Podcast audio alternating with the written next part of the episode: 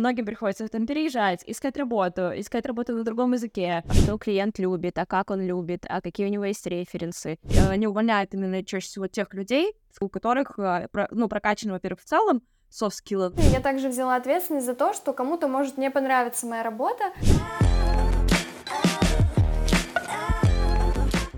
Всем привет! Это подкаст «Делаешь тестовое». Я Виолетта, я из Питера. Я Саша, я в Батуми. Я Настя, я в Каное. Я Лера, я из Ижевска. Четыре девушки-фрилансеры временно из трех стран на практике прокачивают свои блоги и рассуждают о болях и об ошибках фрилансеров а, от продвижения и поиска клиентов до масштабирования.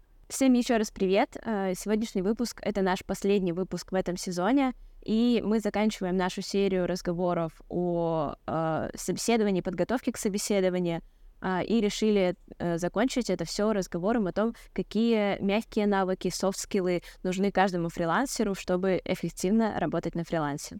Мы пообщались и составили некий топ э, софт-скиллов, которые мы считаем важными, и просто будем их перечислять и болтать э, на примерах, почему этот софт-скилл важен.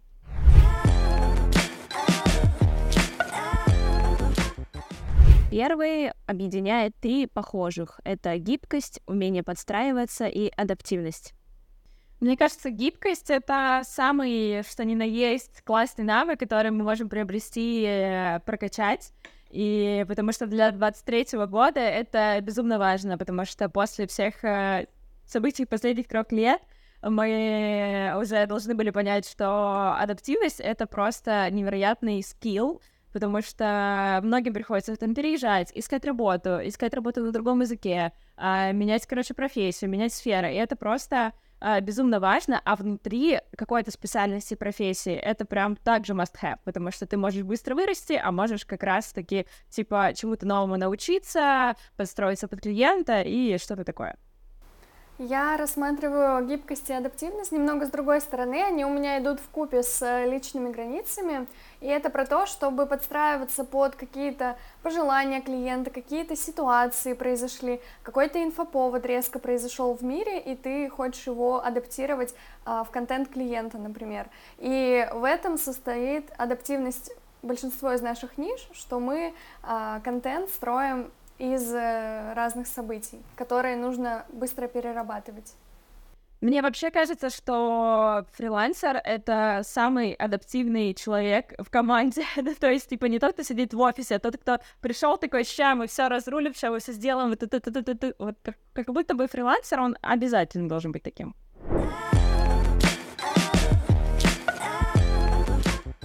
Вот как вы думаете, как э, можно развивать гибкость? Вот я, например, начинающий фрилансер, я только что вышла э, на биржу труда, и понимаю, что да, действительно, для фрилансера это очень важно. Что бы вы посоветовали начинашке?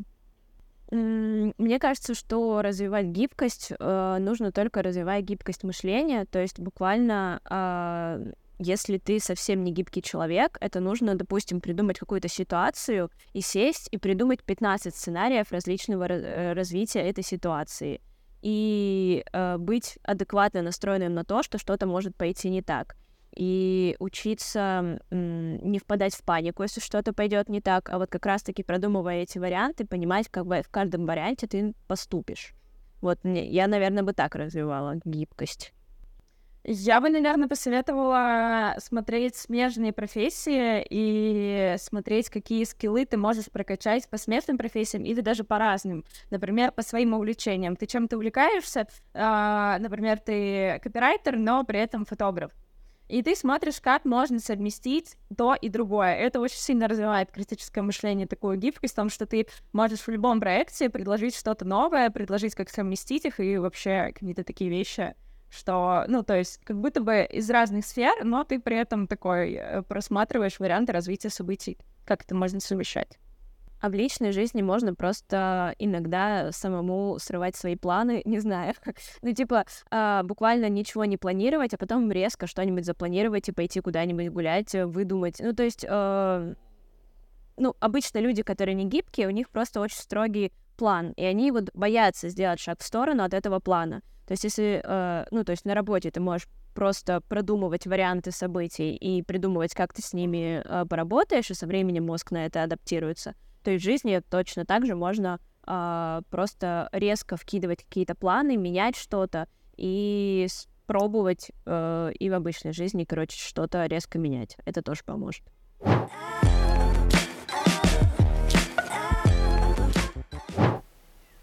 Думаю, перейдем к следующему софт-скиллу. А, для фрилансера супер важна коммуникабельность и умение в целом договориться с разными людьми а, и найти общий язык с другими членами команды. А, абсолютно согласна.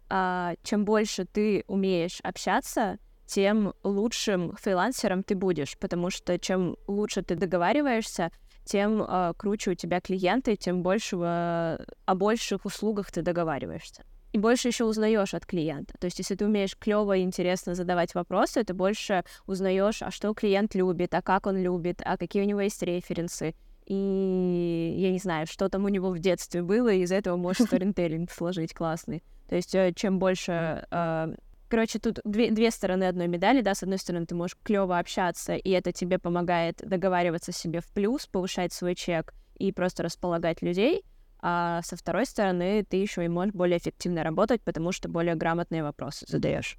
Может быть, это отчасти про открытость, потому что фрилансеру нужно предлагать себя каждый раз. Когда ты приходишь на какой-то проект, собеседование, ты предлагаешь какие-то свои условия, ты стараешься договориться с человеком.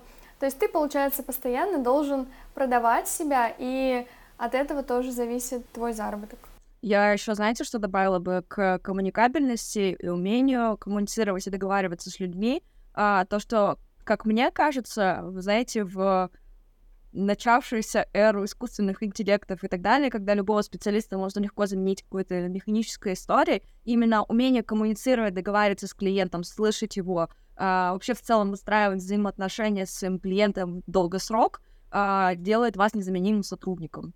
А, потому что а, они увольняют именно чаще всего тех людей, с которыми выстроены хорошие отношения, и у которых, а, ну, прокачаны, во-первых, в целом, skills, но и с которыми выстроены хорошие взаимоотношения, э, на которого, человек, на которого можно получи, э, положиться, э, человек, с которым э, можно договориться, э, это очень круто. Это всегда такой специалист. Э, эти специалисты растут внутри э, компании, там растут в сотрудничестве с блогером и чаще всего незаменимы.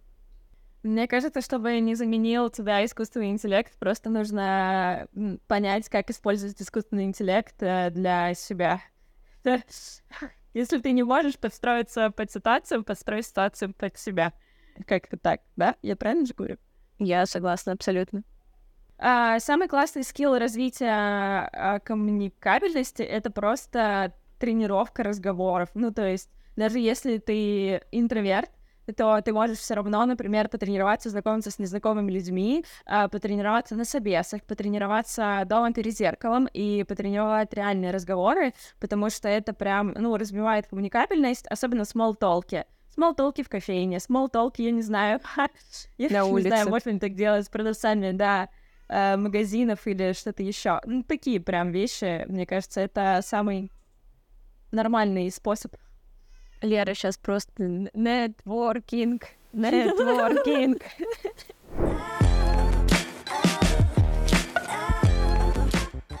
Я думаю, небольшое такое ответвление коммуникабельности — это умение самопрезентации, потому что в целом тоже это про умение поговорить, но уже о себе, а, рассказать о себе грамотно, представить себя. Вот, может быть, у вас есть, девочки, какие-то небольшие фишки, как э, круто развить умение самопрезентовать себя? А тут все так же просто, как и со всем остальным. Берешь и просто фигачишь много самопрезентаций. Я, по-моему, даже говорила в каком-то из первых под подкастов наших, что у меня, типа, штук семь их в голове, в зависимости от ситуации, короче, подаю одну из этих самопрезентаций и адаптирую под разговор. Но это в любом случае только практика. А если ты постоянно тренируешься, на тебя не берут? Значит, надо, надо анализировать результаты, да? Ей! Ну, значит, что-то не так. То есть, ну, нужно подумать, что ты говоришь. Может, ты говоришь только там о прошлом и ничего не говоришь о своих результатах, ориентации на результаты или то, что ты можешь дать проекту или человеку. А, или говоришь какими-то супер общими темами, а, ну, типа, я не знаю. А, вот, а, был классный рилс а, у одной девочки, с которой, которую я смотрю. А, а, собеседование, работодатель и а, фрилансер. А, вопрос. Расскажите, пожалуйста, о себе, какими навыки, навыками вы обладаете. Кандидат отвечает. А, я же прислал все в собесед... О, в, в резюме. Вы что, его не читали? И эм, работодатель говорит что-то в стиле а, ну да, я вижу там, типа, увеличение плана продаж, э, выработка системы развития бизнеса, но то же самое написано у других пяти кандидатов. Вы что, ничем не отличаетесь? Вот. А, так что здесь примерно то же самое. Нужно просто, если твоя самопрезентация не работает, анализировать, что с ней не так. Я бы добавила, что можно проанализировать, это просто такой лайфхак, наверное, проанализировать, как вообще презентуют себя другие специалисты. Можно из этой сферы, можно, кстати, не из этой, и это даже иногда а, более эффективно. Ты смотришь, как презентует тебя человек, у которого уже получается, ага, у него вот, не знаю, такая фишка самопрезентации. Начинаешь искать свою, метод там проб и ошибок. Вообще, на самом деле, самопрезентацию можно не обязательно как фрилансера тренировать, но просто там же, типа, в разговоре смотреть, э, ну, типа, когда ты знакомишься с кем-то, я опять хочу сказать про свидание, вот, э, когда ты знакомишься с кем-то, ты тоже себя самопрезентуешь, и вообще я хотела рассказать историю, как однажды, когда я стояла за баром в кофейне, а, подошел а, человек, и за три минуты разговора я смогла сам презентовать себя так, что он взял мой номер, и потом мы еще сотрудничали полгода. Ну, то есть такие бывают кейсы, просто не надо бояться. Вот. Самое главное просто не бояться, можно фигачить. А, и самый странный страх, когда, типа, тебе кажется, что э, тебе подумают, как о дурачке. Ну, пусть подумает, ничего страшного. Вдруг какой-нибудь из этих людей потом наймет вас и еще и заплатит кучу денег. Ну, как-то так. Мне кажется, это уже просто основа жизни иммигранта еще и просто ты, типа, бесконечно самопрезентуешься, это твоя реальность. А, давайте пойдем дальше. Мне кажется, следующее, а, что очень важно и что идет красной нитью среди всего нашего подкаста, это ответственность фрилансера. Да, знаете, у меня чувство, что некоторые уходят из найма во фриланс и думают, что там меньше ответственности. Типа вот ты сам на себя работаешь, и как будто бы, э, ну, грубо говоря, от тебя никто ничего не хочет. Но на самом деле для меня фриланс стал намного большим проявлением ответственности, потому что тут ты ответственен еще и за свой заработок ежемесячный, за то, сколько клиентов у тебя будет, какие дни выходных у тебя будут. То есть тебе нужно абсолютно каждую э, деталь своей жизни контролировать. Если в найме, грубо говоря, за тебя все решили, у тебя зарплата в такие числа, выходные в такие даты, отпуск вот тогда, то на фрилансе э, свободы очень много, но в этом очень много ответственности. И если ее в себе не развивать, то, скорее всего, у вас не получится грамотно развиваться на фрилансе и расти. Я бы еще про ответственность добавила, наверное, то, что фрилансеру очень важно всегда видеть э, результат, э, вид, понимать, какой результат от своей работы ты в итоге даешь, уметь нести ответственность за свои действия и за свой результат, за свои решения, а также видеть зоны ответственности внутри, когда ты работаешь внутри команды. А, почему я на этом акцентирую внимание? Потому что, когда ты работаешь, на, опять же, на каком-то... Ну, короче, ты когда работаешь в офисе 5.2, например, да, а, у тебя там есть условная должна, должностная инструкция, которая обозначает тебе, что ты где отвечаешь и так далее. И а, действительно, вот если я тут полностью согласна, что когда ты выходишь на фриланс, кажется, что будет, ну, возможно, может казаться, что будет меньше ответственности и так далее. А, но просто, когда ты работаешь в найме, у тебя строгая зона ответственности, и ты всегда такой, типа, я вот делаю эту задачу, я отвечаю вот здесь за это, и все. Вот. Как будто бы люди обычно видят дальше свои задачи и дальше ответственности за конкретно эту задачу, ответственность в целом за общий результат компании, блогера, э, сотрудничества. Вот. И мне кажется, это очень важно обозначить, потому что э, я замечаю, что даже не каждый фрилансер это замечает, э, это видит и это понимает. А, то, что бывает даже такое, ну, я когда провожу собеседование, приходят э, кандидаты, для меня это прям красный флаг, когда я вижу, что э, СММ, например, специалист э, видит свою ответственность только в охватах. Но она же не только в охватах, вы же не только на эти цифры ориентируетесь, вы же влияете на конечный результат тоже. И вот э, умение вот эту, знаете, с, с, связь простроить и понять, что вот еще я на что-то влияю, и понять, где там в, в этом результате моя зона ответственности, это очень крутой скилл. Да, я хотела еще рассказать, что сейчас многие фрилансеры возвращаются, наоборот, э, в работу на кого-то, в работу в офисе, не выдерживают общей ответственности. А идея общей ответственности в том, что ты ответственен за свой отпуск, за свою зарплату, за свои путешествия. за свою будущую пенсию сам ответственен за очень много процессов, и многие люди просто офигевают, а особенно часто офигевают спустя какое-то длительное время, такие, ой, блин, а мне надо было-то, оказывается, вот это, вот это. И, короче, да, ответственность нужно понимать вообще во всем масштабе и, главное, в своей именно работе. А у меня еще есть небольшое дополнение. Из моего последнего кейса, когда мы с клиенткой сделали два дня прогрева, но понимали, что мы не сработаемся, ей не очень понравился результат, и я поняла, что в дальнейшем нам будет некомфортно работать. Она попросила вернуть оплату, мы с ней поговорили, обсудили все там плюсы и минусы, и я вернула ей эту часть оплаты, которую нужно было. И получается, в данной ситуации я также взяла ответственность за то, что кому-то может не понравиться моя работа, и кто-то может отказаться со мной работать, и это нормально. А сейчас все остались в хороших отношениях, потому что деньги я вернула, она, грубо говоря, не потратила свое время. Ну, это тоже, да, это как а, ответственность выбирать клиентов и понимать, что тебя могут в ответ не выбрать. А, это, ну, в целом, а, я здесь еще вкладываю в это, ну, безусловно, все то, что вы сказали, но еще и какие-то мелочи. Это типа соблюдение дедлайна, потому что очень у многих фрилансеров есть вот это, что они там через э, несколько дней позже сдают то, что было оговорено. А, то есть вот буквально ты только сдаешь э, вещи в срок, и ты уже а, становишься более востребованным. Это о том, чтобы ответить вовремя и обозначить свое рабочее время и действительно быть в это время на связи. Ну, в общем, это еще и в каких-то вот этих практических вещах не сливаться, не теряться, быть на связи, не отмалчиваться, если что-то идет не так, а спокойно сказать, что вот, вот это пошло не так, а, я сделаю вот это, вот это, вот это, чтобы это исправить, или там вот это пошло не так, я не знаю, как это исправить, помогите. И спокойно просите обсуждать с клиентом э, варианты, как эту, э, как эту проблему можно решить. Потому что иногда бывает такое, что человек просто что-то сделал не так, слился, пропал, а когда уже дедлайн, начинается вот выяснение вот этого всего, ситуация заканчивается некрасиво, хотя можно было вовремя сказать, придумать решение, и это не показывает вас плохим специалистом, это наоборот показывает, э, что вы человек, вы умеете допускать ошибки, но что важнее, вы умеете их исправлять. И это тоже об ответственности.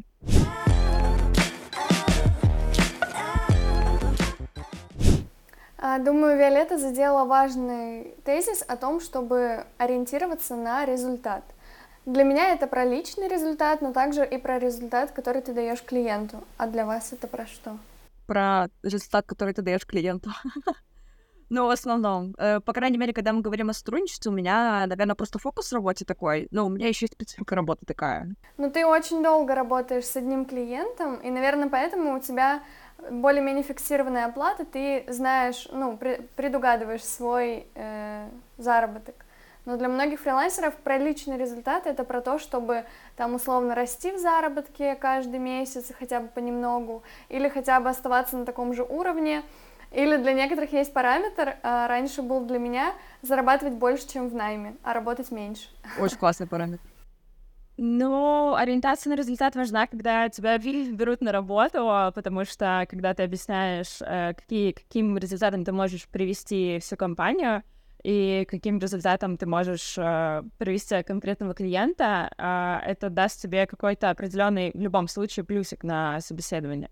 Но для меня ориентация на результат это не только то, что мы принесем в итоге, не только сколько мы денег заработаем, а что еще я получу из этого всего, потому что в какой-то момент мне просто перестало быть интересно брать проекты, которые меня, грубо говоря, не развивают, ну, то есть, типа, в которых мне не интересно.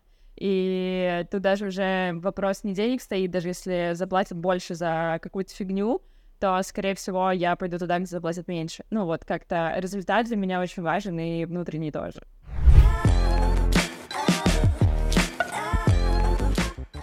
Следующие а, два, я бы их объединила, потому что, мне кажется, они очень связаны между собой. Это умение, умение распределять свое время и сила воли. Объясню, почему я считаю, что они связаны. А, потому что как раз-таки э, чем ну, сильнее у тебя сила воли, тем эффективнее у тебя тайм-менеджмент. А сила воли — это вообще практически мышца, ее действительно можно качать. А, чем больше ты делаешь э, вещей, которые делают тебя более таким структурным, тем больше у тебя накачивается сила воли.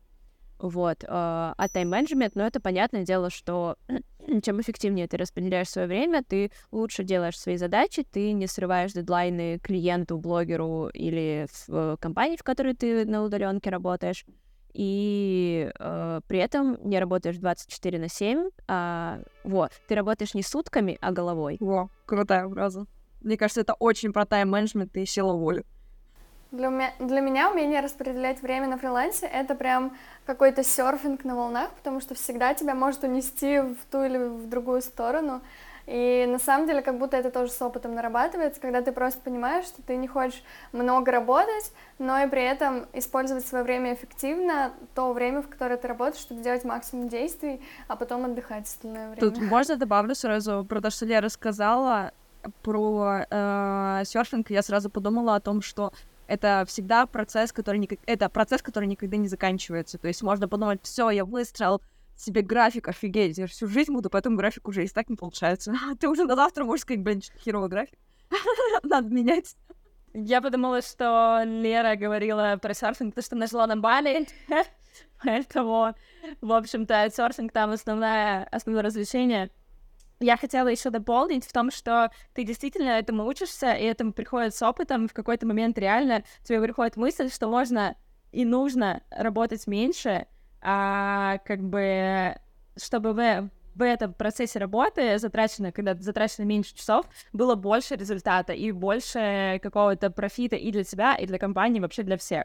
То есть, типа, работаешь чуть-чуть, но получаешь, типа, много. И в идеале вообще, чтобы зарплата была большая за за маленькое количество часов. Это, по-моему, супер. Мне очень нравится фриланс тем, что я могу сама поставить рабочее время. Допустим, я сейчас работаю где-то 3 часа в день, и я остановилась на определенном уровне дохода. И мне этого дохода абсолютно хватает на комфортную жизнь, на путешествия и так далее. И я понимаю, что я не хочу увеличивать время работы ради того, чтобы расти в доходе. И это тоже прикольно, что ты как раз-таки, опять же, можешь балансировать. Потому что в найме такого баланса, мне кажется, не удается выдержать. Согласна. Я за это обожаю фриланс. Просто любовь да. всей моей жизни теперь. Фриланс, фриланс.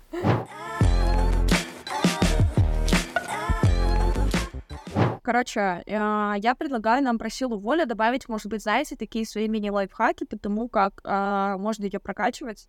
Я коротко скажу, наверное, а, у меня нету как таковых лайфхаков, потому что на самом деле на развитие силы воли существует куча всяких способов, и я просто в разное время применяла разные из них. То есть сейчас, например, я понимаю, что я себе не даю шанса слиться.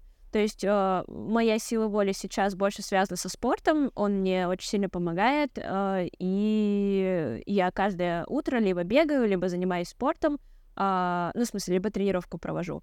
И я вот встаю, у меня есть минута на то, чтобы проснуться чуть-чуть, либо прочитать главу книги, либо позалипать в рилсах, и через минуту ровно я встаю, у меня сразу же лежит спортивная форма, я даже, типа, не в домашнее одеваюсь, а сразу иду, э, э, переодеваюсь в тренировочное, умываюсь, чищу зубы и иду на тренировку. То есть сейчас я тренирую силу воли, просто не давая себе шанса слиться. Вот. Э, это, наверное, то, что у меня сейчас работает. А так, раньше это были списки, это были напоминания в телефоне, это были будильники, это были тайминги, типа 20 минут не отвлекаясь, делаю что-то, и вот такие вещи. Я очень понимаю про не даю себе шанс слиться. Я обычно так билеты куда-то покупаю, когда переезжаю в другой город, и такая, ну, в общем, билет невозвратный, я точно уеду.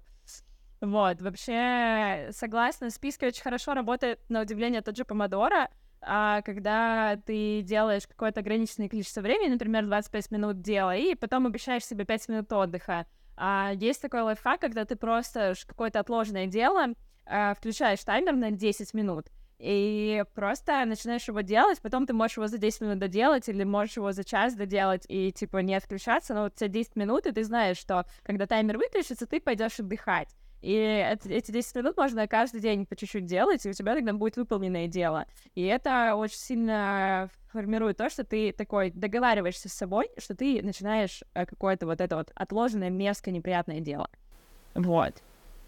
Uh, у меня работает расписание, того, что я могу себе сказать, вот с 10 до 11 я делаю это, с 12 до 13 это, это не работает, я поняла, что дальше ищем следующий способ, И что сейчас работает у меня, это просто ответственность перед клиентами, потому что я не прощу себе, если я до дедлайна что-то не скину. Я могу начать за 30 минут до дедлайна, идеально все напишу и отправлю, но вот в дедлайн все должно быть отправлено.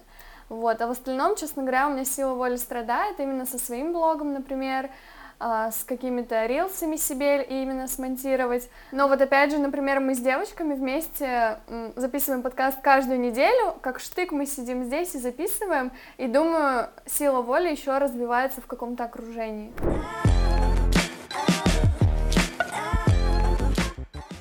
Безусловно, с окружением вообще на самом деле очень много лайфхаков. А, окружение тебя мотивирует, заряжает, а, окружение дает тебе взгляд э, со стороны, и окружение, когда ты развиваешься в фрилансе, мне кажется, это обязательная составляющая жизни любого фрилансера. А, неважно, где офлайн, онлайн, сколько вас там будет человек, но очень важно быть с коллегами в коннекте и обмениваться опытом.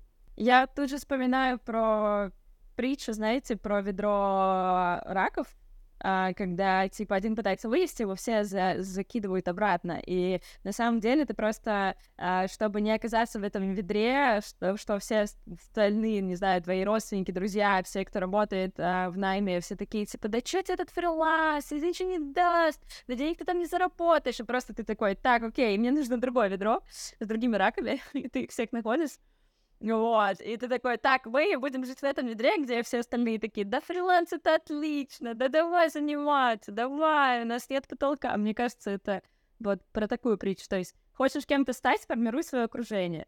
Мне безумно нравится эта аналогия с тем, что э, обычно эту аналогию дают в плохом смысле, да, что тебя затягивают, а здесь у тебя ведро с другими э, э, членистоногими, которые тебя, наоборот, мы сейчас заработаем миллион, иди ко мне в команду, все будет здорово.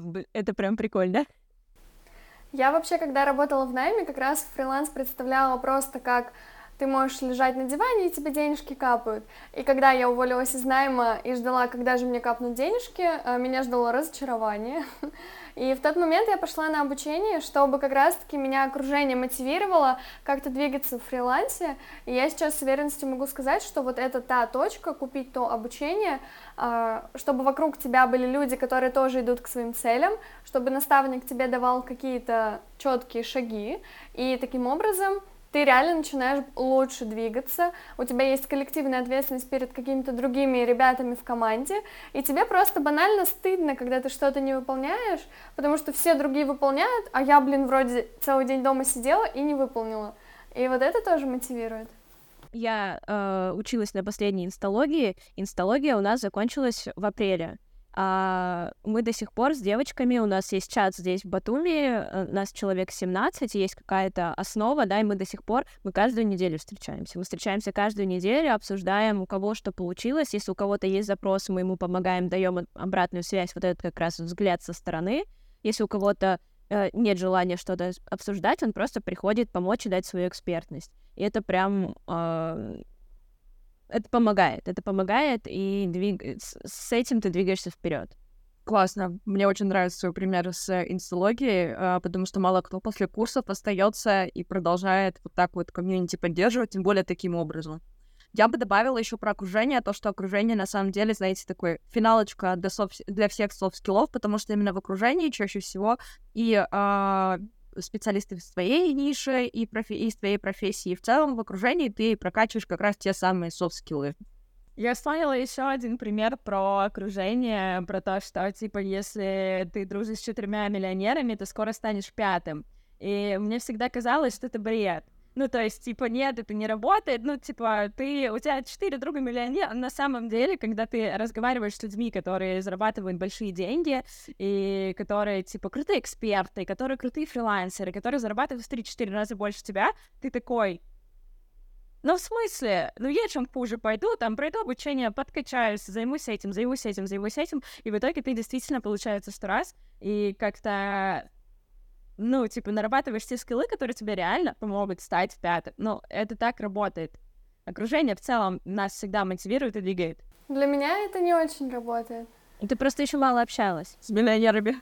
Нет, я много с кем общалась, но меня это, наоборот, демотивирует, потому что у меня чувство фома, что, типа, все уже зарабатывают миллионы, а я нет, и начинается какая-то суматоха, вот, и для меня намного более ценно именно какие-то, наверное, не сам заработок, а в целом мышление человека, да, вот я у вас тоже многому учусь, что кто-то больше путешествует, кто-то больше силу воли развивает. Саша вон вообще через минуту идет спортом заниматься, вау.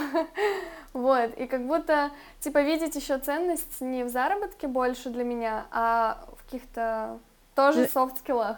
Здесь как раз-таки, это, это ведь, ну, эта фраза, она больше как раз-таки о том, что ты начинаешь перенимать как раз-таки мышление. То есть дело не в том, что просто человек рядом заработал миллион, и ты просто из-за того, что он заработал, ты будешь тянуться и мотивироваться этим. А как раз-таки с тем, что ты будешь обмениваться опытом, ты будешь у него спрашивать, а как ты это сделал, а почему ты сделал, а какие шаги ты для этого сделал. И в итоге ты тоже это мышление как раз-таки начинаешь перенимать. То есть а, здесь больше вопрос, вот как раз-таки просто у меня буквально есть сценарий Рилса, где, типа, если ты общаешься с э, четырьмя миллионерами, скоро ты станешь пятым. Если ты э, ст- общаешься с пятью глупыми людьми, скоро ты станешь шестым. шестым. А, вот, то есть мы перенимаем привычки окружения. Это, кстати, также один из э, способов прививать себе полезные привычки.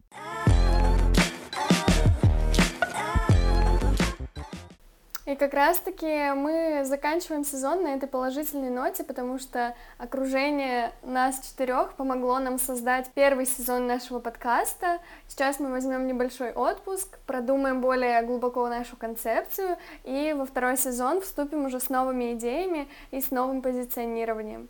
Поэтому, девочки, я вам очень благодарна, что мы не слились, выпустили эти выпуски и просто офигенные инсайты получили и сами, и дали их другим людям.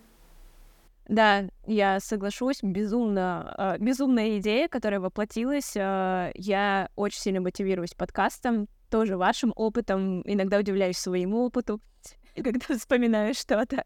Вот, и, конечно, очень сильно благодарим всех, кто нас слушал все это время, кто ловил инсайты, кто писал нам отзывы, отмечал нас в своих сторис. А, если у вас есть какие-то идеи, что бы вы хотели, чтобы мы обсудили в новом а, сезоне, мы будем рады вашим откликам. Это все нам поможет развить подкаст и быть самыми классными. Всем спасибо еще раз. Э, пока-пока. Хорошего окончания Пока-пока. До встречи.